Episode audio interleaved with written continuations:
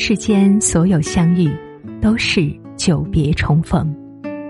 嘿，朋友你好，我是珊珊。无论你在世界的哪个地方，我都愿意在这个温柔的夜色中，点一盏心灯，温暖你。欢迎收听《珊珊夜读》。做人不能没有自知之明，做人又最难有自知之明。福楼拜曾写道：“大地有其边界，人类的愚蠢却没有尽头。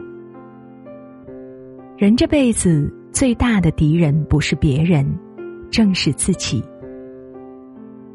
很多时候，我们都无法及时发现和克服自身的弱点，总是太过自以为是、狂妄自大。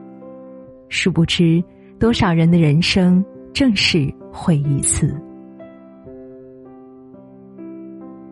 不知道什么时候开始，我们总会遇到一些莫名其妙、自带优越感的人。他们出过几次国，就以为自己见过大世面；他们看了几本书，就开始对别人指手画脚；他们买了奢侈品，就看不起身边一切事物。这些人得意忘形、骄傲自大，总认为自己就是世界的中心，殊不知。越自以为是、锋芒毕露的人，往往越容易给自己带来麻烦和烦恼。庄子曾说过：“人能虚己以游世，其孰能害之？”一个人如果过于狂妄，最终只会引火自焚。任正非正传一书中写过这样一个故事：当时华为新招了一个北大毕业生。这个毕业生第一天入职的时候，就公司的经营战略和组织架构等各项问题，洋洋洒洒写了一封万言书给任正非。写完之后，他信心满满的等待回复，想着自己聪明的头脑和独到的见解，肯定会得到领导的欣赏和重视。没想到，任正非看完之后说：“此人如果有精神病，建议送医院治疗。”如果没病，建议辞退。其实，一个北大的毕业生本身就已经足够优秀了，但凡他低调一点、谦虚一点，不是这么自以为是，肯定会得到重用。但若像这样高调炫耀，把自己当做多么了不起的大人物，反而会招来他人的厌恶和反感，最终丢了面子和工作。这不是聪明，而是一种贸然的蠢。莎士比亚说过：“愚者自以为聪明，智者则有自知之明。”很多时候，你的自吹自擂，在别人眼里也不过是跳梁小丑般的哗众取宠罢了。只有谦卑躬行，才能不断进步。可惜，很多人只会陷在自我优越的感觉中。裹足不前，必然成不了大事。自以为是，很多时候就像一个柔软的陷阱，一旦陷在里面，如果不能及时抽出脚步，埋没的可能是自己前程似锦的人生。想想自古以来，多少人就是因为自以为是、自命不凡而自断了前途，最终身败名裂。赵括读了几本兵书，自以为打仗天下第一，结果上了战场之后，只能饮恨沙场。杨修自恃学识深厚，管不住自己的嘴巴，胡乱上谏进言，平白丢了性命。马谡对任何人都不屑一顾，总是高高在上，最终丢失街亭，逼得诸葛亮挥泪斩将。像这样过于把自己放大、太得意忘形的人，下场往往都很惨。因为凡事有度，过犹不及。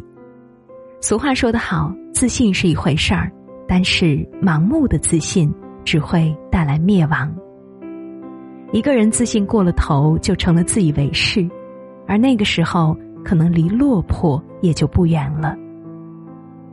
所以，真正聪明的人都会理性的面对自己，他们懂得自己只是一个一日三餐的普通人，没有呼风唤雨的本事，也没有未雨绸缪的能力。就连哲学的奠基人苏格拉底，当别人称赞他时，他也只会说：“我唯一知道的就是我自己的无知。”还记得金庸在《书剑恩仇录》中写道。情深不寿，强极则辱；谦谦君子，温润如玉。人这辈子最忌过度求满，凡事应当适可而止。聪明中难得糊涂，深情中恰到好处，刚强中不卑不亢，放下自己的自以为是，方能过好这一生。做人越懂得放低自己的地位，谦逊和善，往往就越有福报。正如《了凡四训》中有言：“为谦受福。”孔子也曾说过：“君子不自大其事，不自上其功。”所以，为人处事最好的心态，莫过于不高看自己，也不低估别人。每个人都有自己的长处，也有自己的短板。若太把自己当回事，过于自以为是，最终吃苦的还是自己。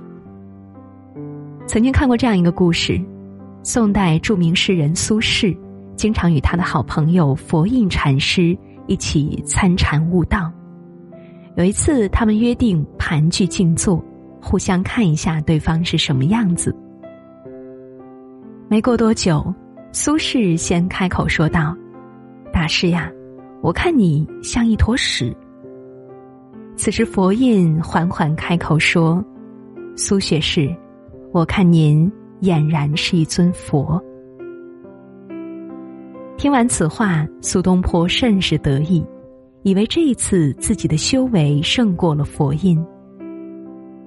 等他回到家中和苏小妹说起此事时，不料苏小妹只是摇头叹息。他说：“你的境界太低了，佛印心中有佛，看万物都是佛。你心中有屎，所以看别人就是一坨屎。人生在世，最忌讳把自己看得太重，而轻视他人。有句话说得好：“蠢才妄自尊大。”他自鸣得意的。正好是受人讥笑奚落的短处，而且往往把应该引为奇耻大辱的事大吹大擂。深以为然，过于把自己的位置放大，太得意忘形，并不会彰显人生价值。唯有不高看自己，不低估别人，以平等之姿相处，以平和之心相交，才能更好的笑看人生。所以，无论何时何地，做人始终需要保持一颗平淡平静的心态，以友之长补己之短，让自己在磨平棱角的同时，丰盈内涵，才是正道。秋尽秋思夜难走，山海之梦。万事花了离殇，人自怜。自红，我是年少太纵容，不屑岁岁有花红。只思密他夜未惶恐，越是怦然心动，就越是不